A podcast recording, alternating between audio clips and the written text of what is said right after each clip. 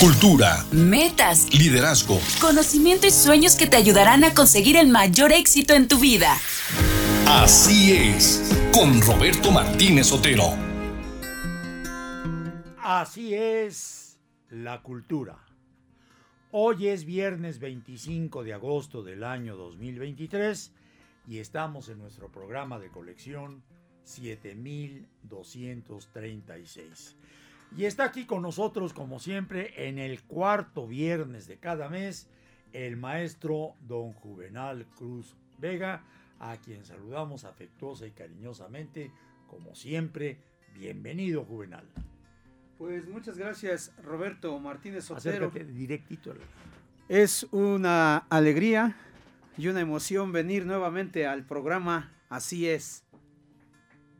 Pues estoy aquí ¿Qué en tu... traes hoy? ¿Qué me tra- Veo que traes una barbaridad de hojas. Ah, bueno, es que acabo de regresar de una conferencia ¿A dónde fuiste a dar que dicté aquí con los maestros de la Universidad de Música Pacelli Ah, qué bonito. y hablé de la formación humanista del maestro. El padre Bruno Fernández.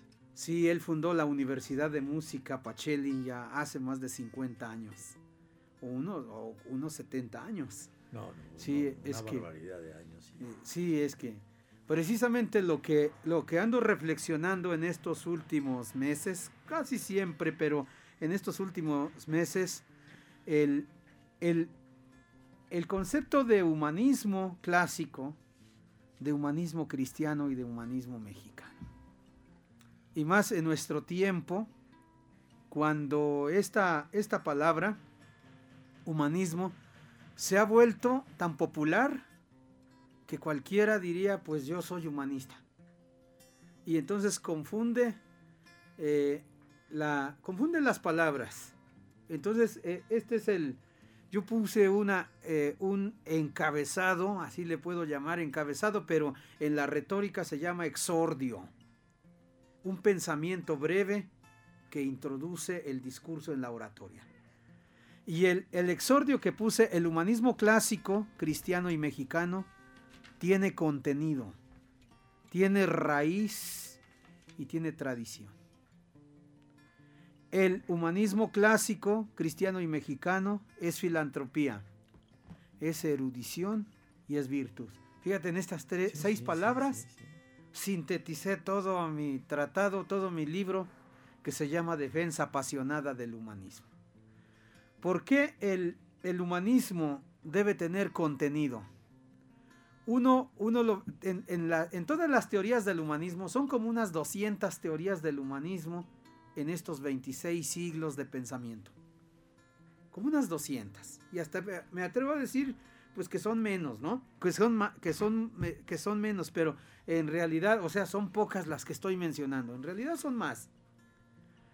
Y ahorita yo veo, hay, hay una preocupación grande en las casas, o sea, en la, en la familia, y también una, una, una preocupación grande en la escuela.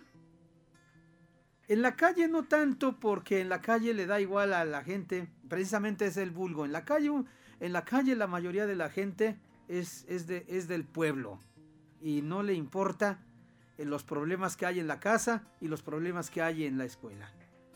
Pero todos los, los ciudadanos somos diferentes. Todos. Todos somos diferentes. Cada uno. Y entonces, por lo mismo, tenemos, di- di- diríamos, diversos intereses en, dentro del mismo pueblo. Eso decía Marco Tulio Cicerón, fíjate, cuando hablaba de democracia y cuando hablaba de república. Dice que la, mayo- la más grande república, fíjate, la más grande república es donde los ciudadanos comparten los intereses semejantes. Y yo veo ahorita, en este, en este tiempo, aunque se habla de democracia, pero cada individuo tiene intereses distintos. Unos van por a ver qué me dan. Incluso votan por a ver qué me dan. Sí, sí, sí, sí. sí, sí. Sí, unos dan, incluso se identifican en la docencia con, con, el, con el que les dé más. Por ejemplo, en España dicen que cada español es un partido político. Fíjate. O sea que hay, ah, eh, es que es, es muy, es, es, cuando la gente dice el pueblo, los que estudiamos estas cosas, sabemos que hay, hay maneras diversas de decir el pueblo. Ahí, ahí es donde te quería preguntar. eh, desgraciadamente, siento que la palabra pueblo se ha utilizado políticamente. Pero en este caso, por ejemplo, un gran empresario es parte del pueblo. Una persona de clase media es parte del pueblo. ¿O qué tiene que entenderse para poder definir que una persona es del pueblo? ¿Cuál es? ¿Cuál es? La- fíjate que la respuesta está en el mismo lenguaje. En el mismo lenguaje. Fíjate, en, en- en- en esto eh, a- eh, ando reflexionando últimamente. ¿Por qué razón? Porque hay un amigo que le está interesando el tema de la democratología. Hacer Sí, interesante. un, un tema que, que él mismo se, si, si quieres, se inventó aquí en, aquí en Puebla. Es, es un filósofo, es un profesor de la Universidad Autónoma de Puebla. Y él dice, "Eh, me gustaría que te sumaras a mi proyecto de democratología. Le digo, la, la ciencia que estudia al pueblo o todas las manifestaciones de pueblo. Dice, no, pues precisamente por eso quiero que te integres a mi proyecto, porque, porque tienes varias vertientes del pueblo. Un día me dijo alguien, oye, tú eh, veo que en tus disertaciones, tus conferencias, tus clases, las dices como si fueras un teórico de la educación, como si fueras un líder de la política. ¿Qué quién te autorizó? Y yo dije, el pueblo. Y me dice, ¿y qué quieres decir con pueblo? Le digo, es lo que yo les quiero preguntar a ustedes en la política. Cuando dice, no, es que todo el pueblo está con este. Todo el pueblo lo quiere. Es que el pueblo ya despertó. Te- Estamos diciendo cosas diferentes. Sí, sí, Fíjate, sí. En, en latín la palabra, hay muchas palabras para decir pueblo. Uno es populus, es como el montón de gente. Hasta hay dichos, ¿no? Sí. Sí, populus. O sea, a- ahí existe la palabra populismo, popularidad. El, el- el término, el término pueblo en sentido general para los romanos era ese, y es el que nos heredaron. ¿Sí? El Senado y el pueblo romano. Senatus Populusque Romanus. E- Era, era una inscripción, era, estaba así unida la, la S, la P, la Q y la R. Era un acróstico. Y era la bandera de los romanos. SPQR. O sea, las las siglas, La ¿no? sigla. Y, y era, Acróstico, como y en latín se dice senatus, la S, populus, la P, que y romanus, la R. O sea, el senado y el pueblo romano. Pero era así como la unión de todas las vertientes de pueblo. Pero fíjate, también decimos nosotros la palabra griega eclesía. Y, a- y también aclaro esto, me, me, eh, me han escrito muchos, oiga maestro, baje el nivel del conocimiento. Y otros me dicen, súbelo. Y otros, o sea, eh, hay distintas vertientes del pueblo. sí, sí. Hay gente que no se me hace entiende. increíble que alguna persona te diga que bajes el nivel de conocimiento. ¿Cómo le haces para bajarlo? No, no, más bien. No, hay otra que más que subirlo. No, más bien aclarar todo esto. Exacto. Me dijo mi maestro, el doctor Justino. Dice, Cortés, dice, yo tuve un maestro en la Universidad Gregoriana que era alemán. El doctor Juan Bautista Lotz decía, no, por, no porque soy claro y porque soy breve, eso no quiere decir que no soy profundo. Muy bien dicho. Sí. Vámonos a publicidad y regresamos. Me quedé con esta frase, me encantó. Me encantó. Vámonos a publicidad. Seamos una sociedad de convivencia. Sigue con nosotros en Así es. Vuelve tu inteligencia en una oportunidad para crecer. Así es. Regresamos. Pues regresamos. Quiero nuevamente insistir en invitarlos a ustedes al tercer Congreso Escuela de la Fe. Confía en mí. Para el sábado 2 de septiembre a las 9 y media de la mañana en la Casa de la Cristiandad. A la una de la tarde habrá misa. Ahí tendrán la oportunidad de escuchar predicaciones del padre Juan Solana, que estuvo con nosotros el pasado martes. y que, pues como todos saben, él es el fundador y director de Magdala en Israel, este proyecto extraordinario. Les repito, el sábado 2 de septiembre. Si usted quiere tener datos sobre este evento, puede llamar al 221 58 78 953. Se los voy a repetir porque como que lo dije fuera de lo, del orden. 221 587 89 53. O pueden ver la página de www.escueladelafepuebla.com.mx. Muy bien, Roberto. Decíamos que, que, la, que también la palabra pueblo, mira, lo podemos relacionar con la, con la iglesia. Sí. La iglesia es una parte del pueblo. ¿Qué Que sería? debería de ser toda. Sí, pero ¿qué sería? Ya, ya es la, es la, es el pueblo, pero ya reunido me- mediante una finalidad. Y entonces iglesia tiene su origen en una palabra griega que se dice eclesía. Fíjate, en griego es con capa, con K de kilo. Y cuando se pasa al latín, los latinos dicen la misma, la misma palabra, pero ahora la escriben con abecedario en lugar de alfabeto. Y dicen con doble C, como allá con doble K.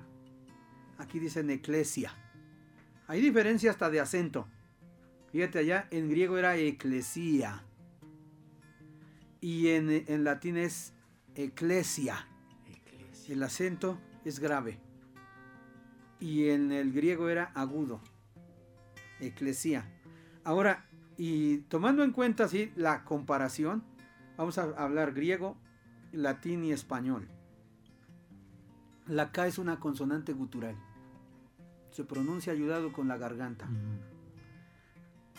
La C es una consonante gutural y en español pasa a G y de todos modos sigue siendo consonante gutural. Y ya entonces decimos, en lugar de eclesía, eclesia, decimos iglesia.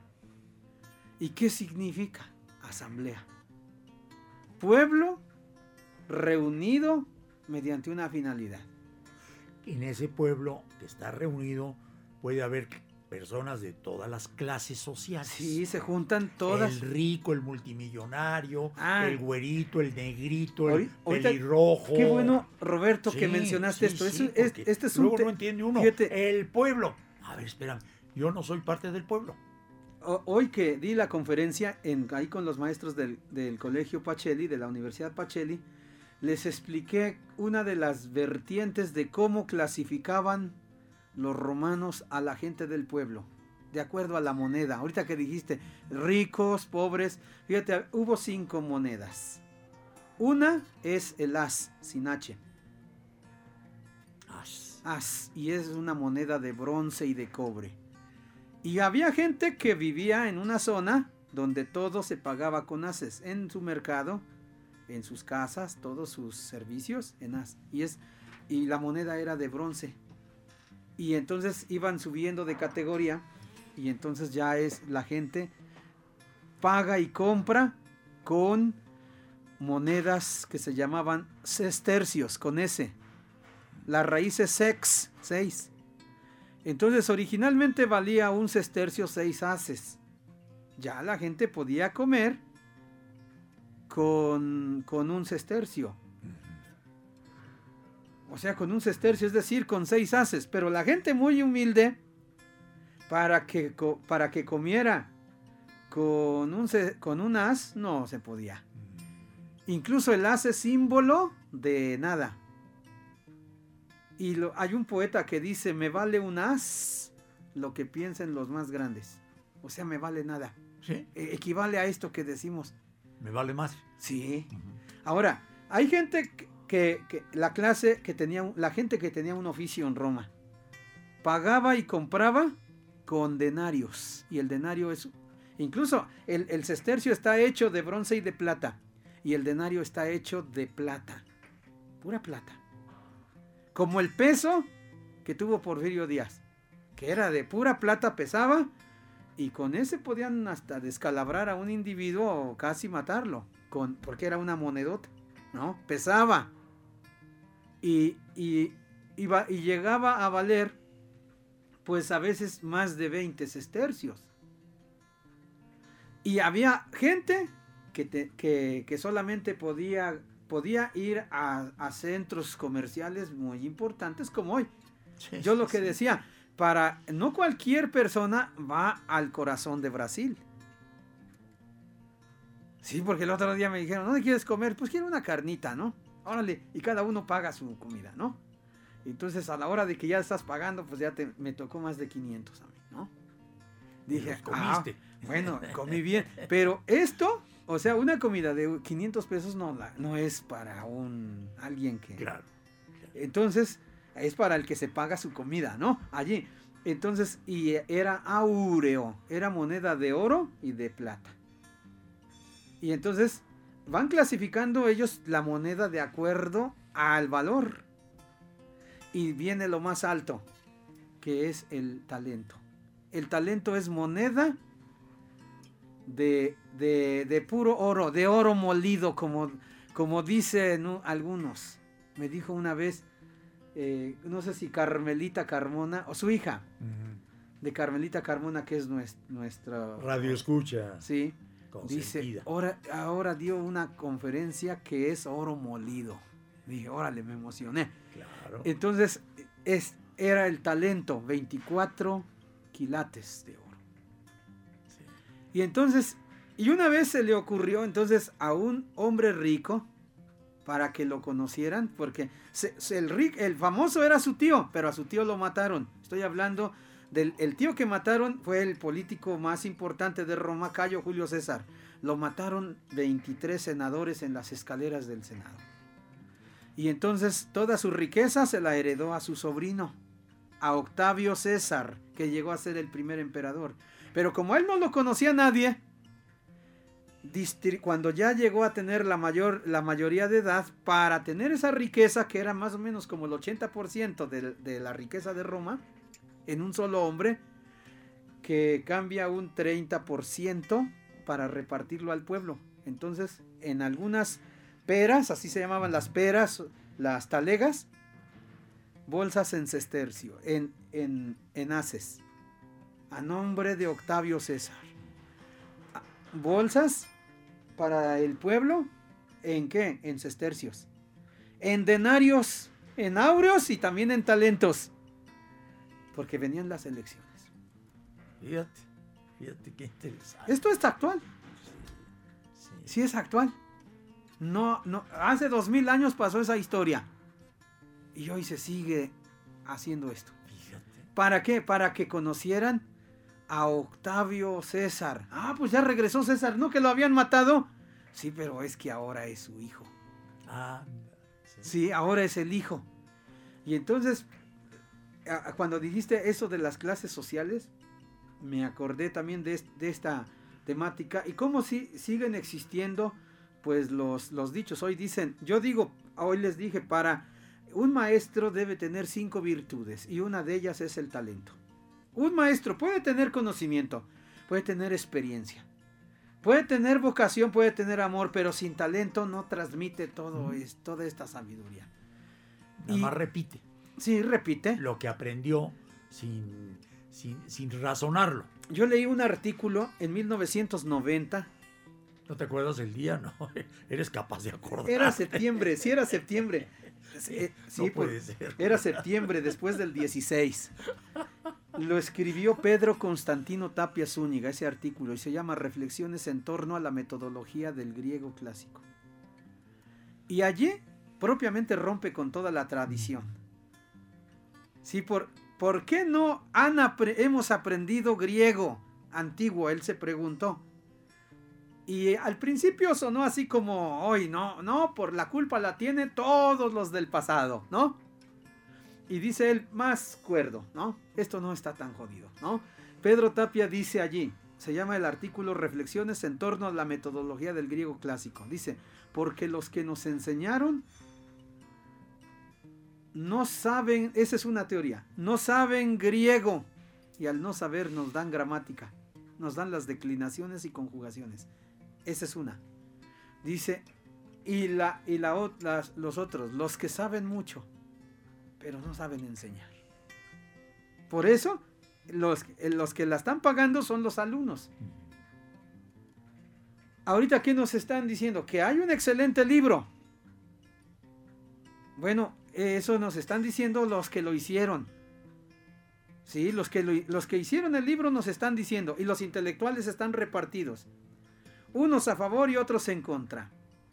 Pero los intelectuales no son los que hicieron el libro, sino fueron otros. Yo ahorita lo que he podido leer de los libros es que, es que tiene buena redacción. Pero los contenidos, lo que estoy diciendo, el, el humanismo clásico sin contenido, me dijo un día un profesor de la UNAM, si tú vas a enseñar griego y latín y no tienes ciencia, es puro negocio. O sea, sin contenido. Ahora, sin raíz. ¿Cuál es la raíz del humanismo clásico y del humanismo cristiano? Porque ahora nos están diciendo, ah, es humanismo. Sí, pero yo siempre estoy diciendo en mis conferencias que hay 200 vertientes del humanismo. ¿Tú cuál profesas? Y hasta que a las duras penas, bueno, pues lo, el humanismo es de Paulo, de Paulo Freire. Ah, entonces se basa en ese libro que se llama La Pedagogía del Oprimido. En el seminario nos hacían leer ese libro sí, pero no todos son oprimidos. Y, y los oprimidos tienen que aplaudir mucho al opresor. Nos vamos a publicidad. 11.30 de la mañana. Regresamos. Está con nosotros el maestro Juvenal Cruz Vega, como siempre platicándonos en Así es la cultura. Seamos una sociedad de convivencia. Sigue con nosotros en Así es. Vuelve tu inteligencia en una oportunidad para crecer. Así es. Regresamos. Pues Juvenal, continuamos. Déjame nada más hacer otro anuncio rápidamente, muy rápido, pero es muy importante. Porque el padre Ángel Espinosa de los Monteros, que ya está con nosotros aquí en el programa, que también está el 4 de septiembre va a estar acá con temas muy interesantes. Va a dar una conferencia en beneficio de la construcción del santuario del Señor de la Misericordia. El tema muy importante, muy interesante y sobre todo nos va a venir muy bien.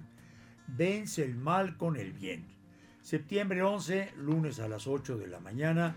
Esto va a ser en el Complejo Cultural Universitario. Por si usted se anima, vamos a pensar que sí, puede llamar al pedir informes al 221 107 66 43. Adelante, Juvenal. Fíjate, todas las, todas las corrientes, todas las teorías que sean teorías, o todas las, sí, todas las vertientes de pensamiento que se autodefinan humanismos, deben tener una jerarquía de valores bien hechecita si bien hechecita.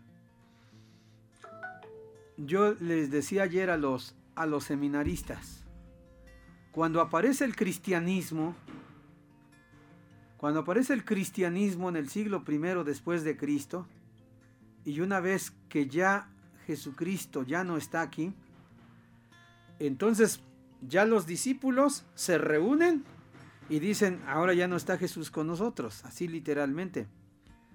Pero ahora, ¿qué le vamos a decir a la gente?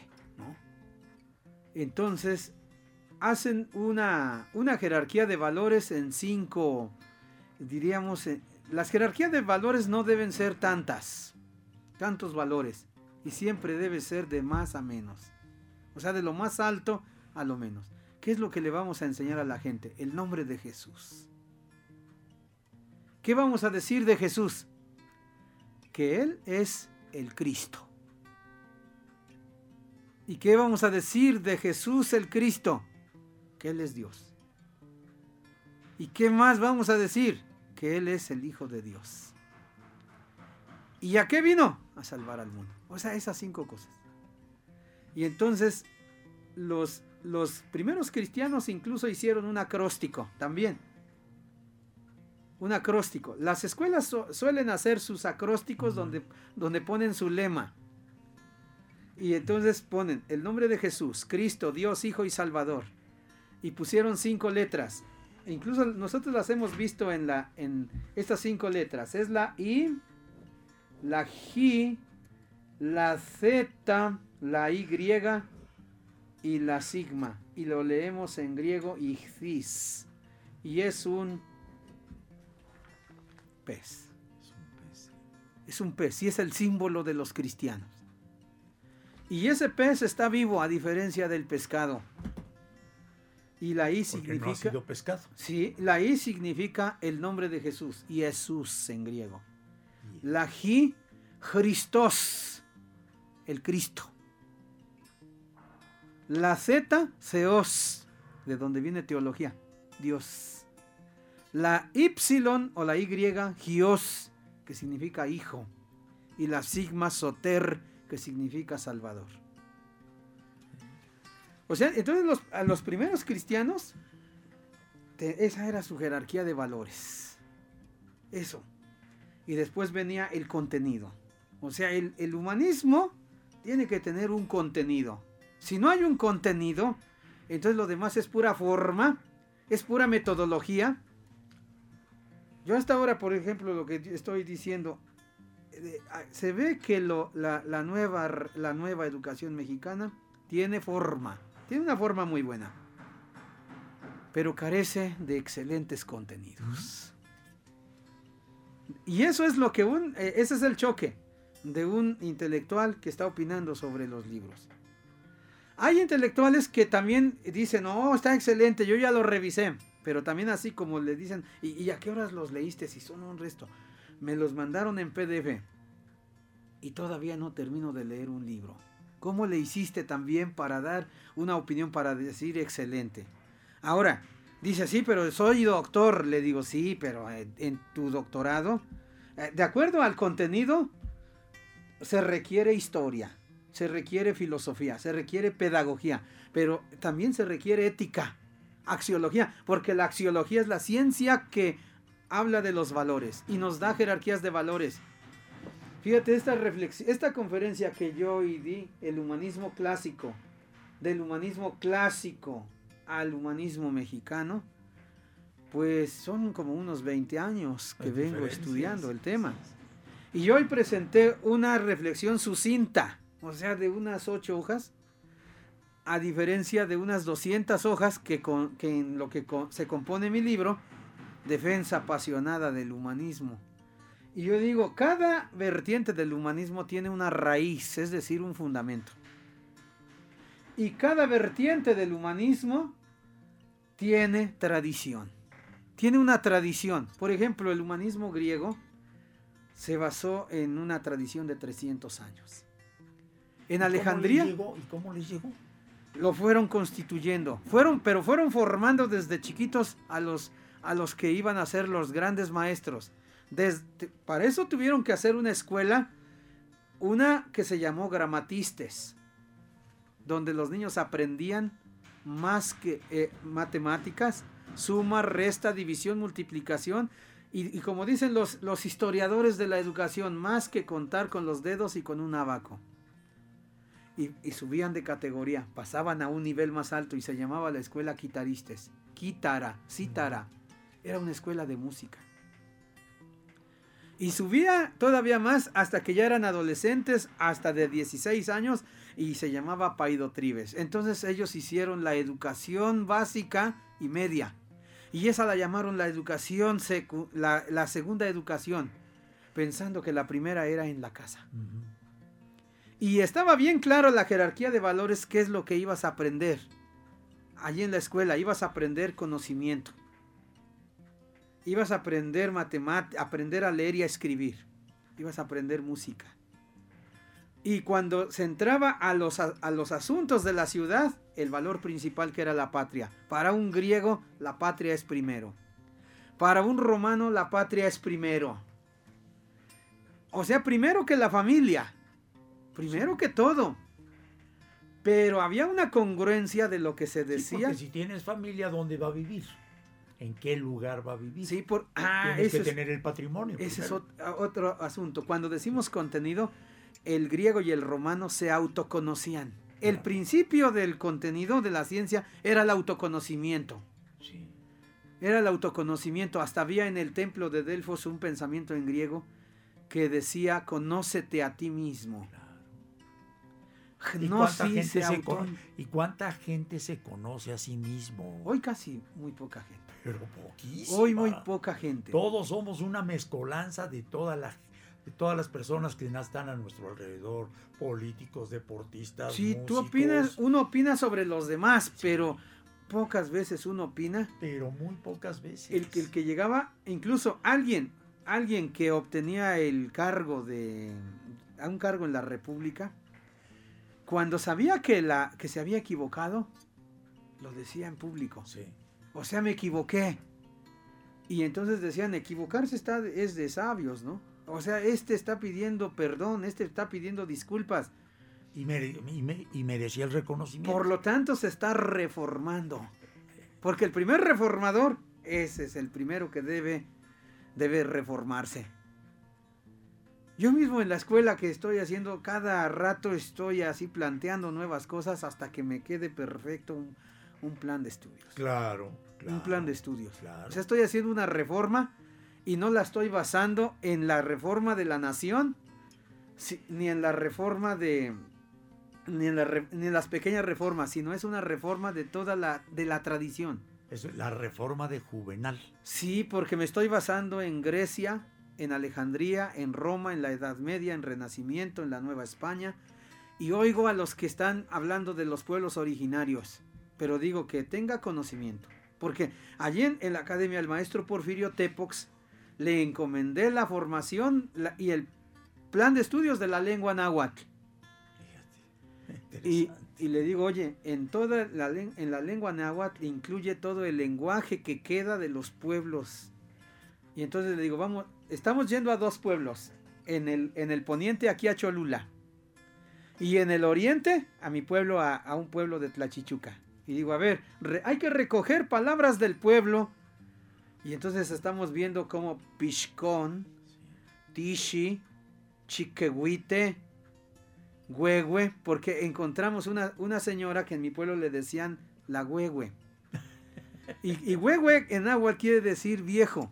Y entonces digo, pero hay que ir a los libros. Pero Huehue, eh, podría pens- pensarse que es una persona enmascarada, que tiene una máscara para esconder su personalidad. no, no, este, El Huehue, el Huehue no. de los carnavales. no, es que ahí ya lo presentan viejo. Precisamente el Huehue de la literatura náhuatl era un viejo.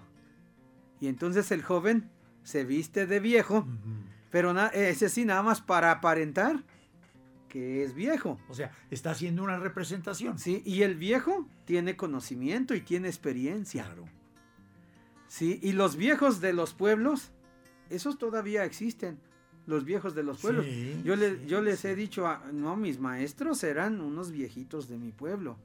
Un viejito, todavía me acuerdo, ese viejito, le decían, como se llamaba Niceto, ese viejito, le decían Don Cheto. Concheta, sí. Le llevaba la hierba a mis papás y nosotros le dábamos pulque y mi mamá le daba un taco de, de frijoles o, una, o un plato lleno de frijoles, pero de esos que decía el clavillazo, bien paraditos. Sí. O sea, con caldo, con un chile verde de esos grandes, cebolla, ya hasta se me está antojando. No, No. hombre, vas a tener que invitar. To- todo- to- toda esa historia. Y Don Cheto me enseñó un dicho. Le decía yo a mi hermano Noé ayer que comimos, que comimos juntos. Le, di- le digo, Don Cheto me enseñó este dicho. Cuando tú, cuando, cuando tú vienes por la leche, yo ya vengo con los quesos. Está más completo que el que dice, cuando tú vienes, yo, cuando tú vienes, yo ya voy. Ya regreso. Sí, sí, pero ahí, pero en el pueblo es el contexto de que la leche de dónde? La leche de cabra, la leche de, de, de vaca, Vaca. la leche de burra y la leche de perra. O sea, todos los chamacos que, que tomamos de esa leche, me- y me dicen unos, ¿a poco usted tomó leche de, De perrito. de perra? Digo, yo no, pero los que perdieron la, la apuesta sí. Y leche de burra sí, y sabe más, más dulce, la leche de burra.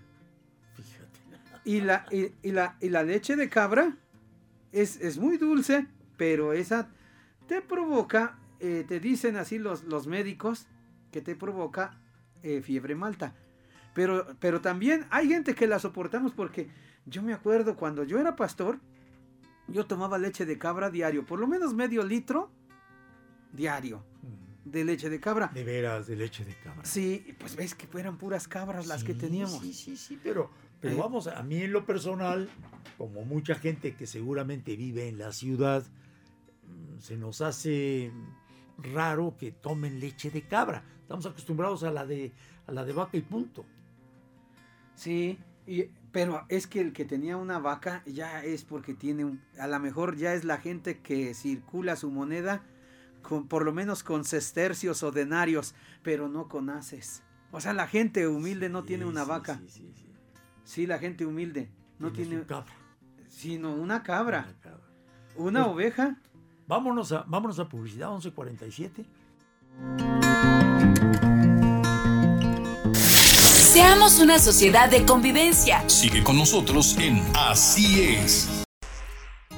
Vuelve tu inteligencia en una oportunidad para crecer. Así es. Regresamos.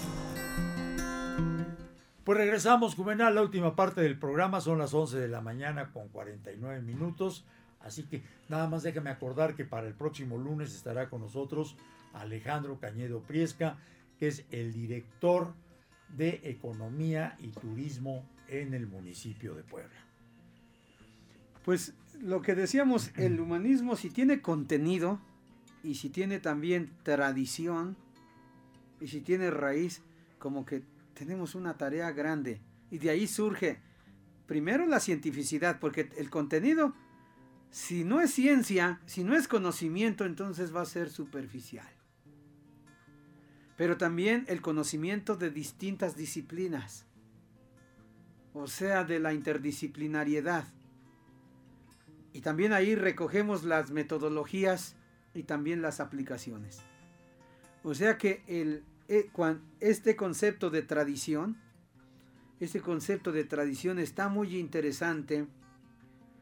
Sí, está muy interesante. Yo estos días he estado platicando con, con profesores, con uno que otro político. Nuestro amigo conductor de radio, Francisco Jiménez Villa, Ay, ya es diputado. Mi gran amigo diputado. Ah, es diputado. Es diputado. No sabía que era diputado. Sí, Bueno, entonces- espero que siga siendo mi amigo, aún Sí. siendo diputado. Sí, entonces no, me- es un hombre muy, me- me invitó muy sencillo, me muy invitó a comer.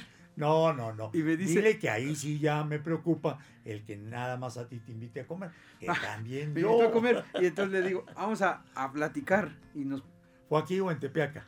Aquí en la ciudad de Puebla, ¿no? Aquí en la ciudad de Puebla. Le digo, yo de aquí ahorita no me muevo de Puebla. Y, y este, y ahorita pues no hace transmisiones. No, no hace transmisiones. Pero, pero estoy así en diálogo con políticos, con comunicólogos, con maestros, porque a- ahora se ha puesto mu- mucho de moda que, el, que todo mundo es humanista. Y entonces también tenemos derecho a cuestionar esa teoría que le están llamando humanismo. Por ejemplo, ahorita la nueva escuela mexicana nos dicen está basada en el humanismo. En la crítica, en la crítica a nivel alto. Y uno ve, y, entonces hasta ponen en su face, ¿no? En esta, en, en, en esta cuenta se promueve el libro de texto.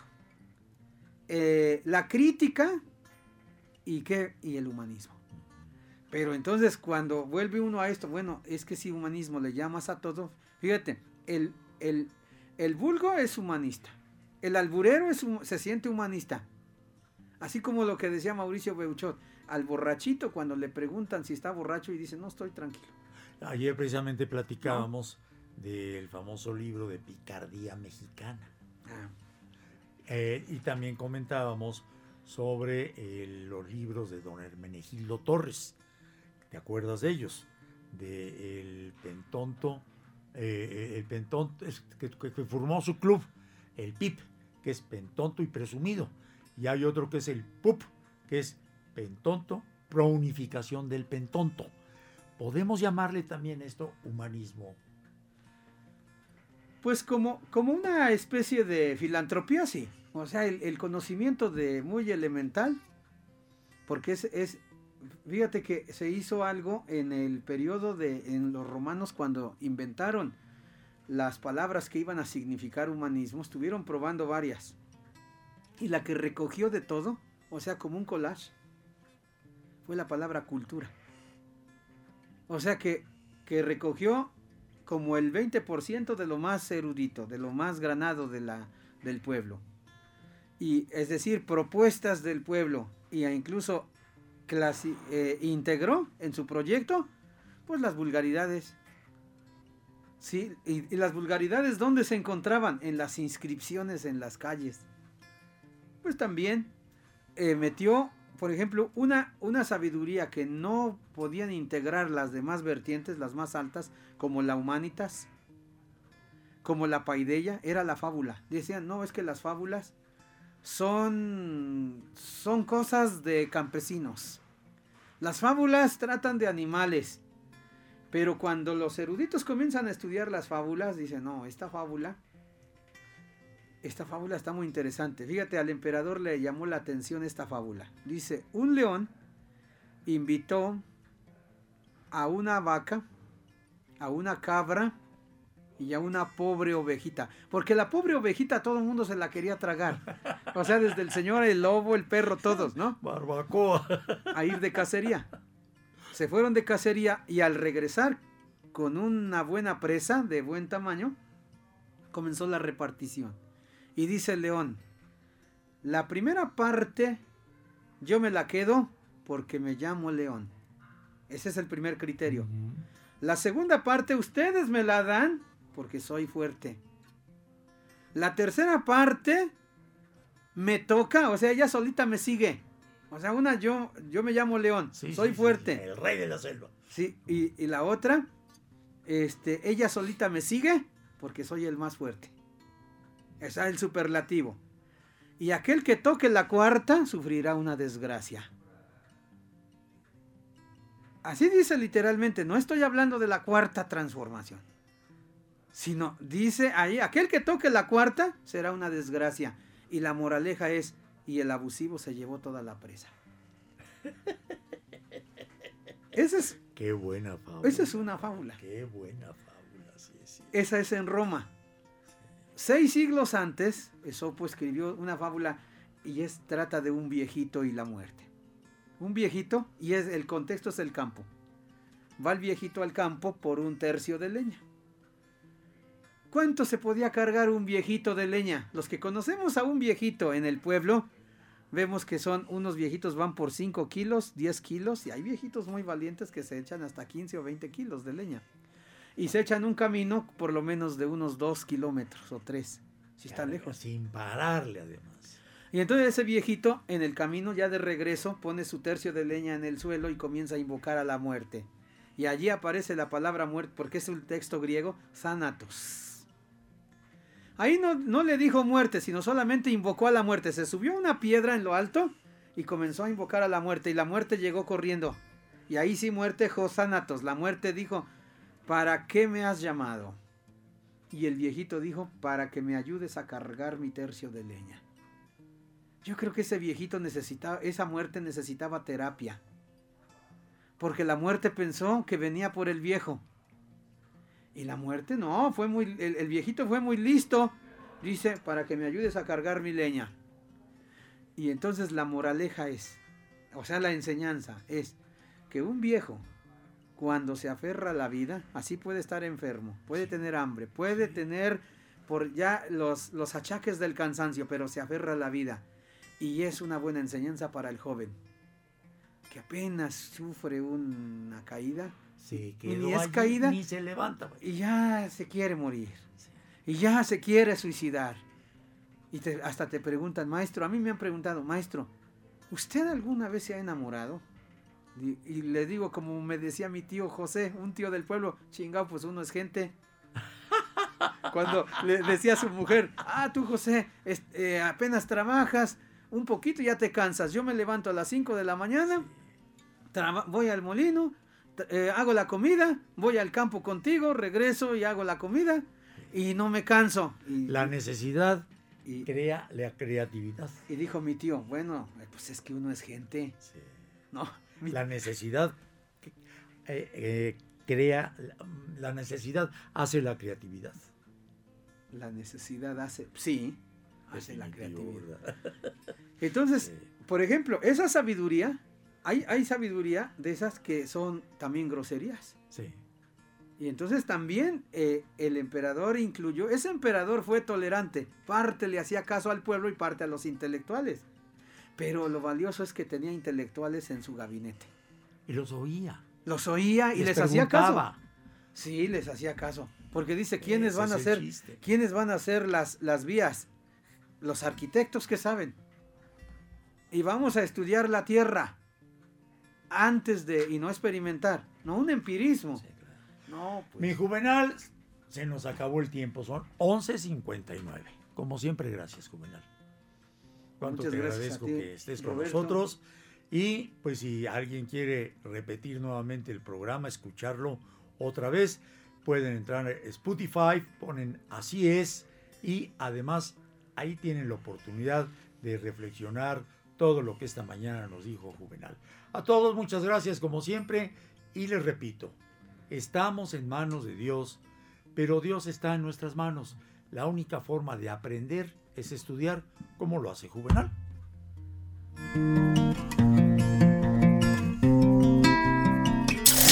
Logra tus metas y objetivos en Así es. Te esperamos en la próxima emisión.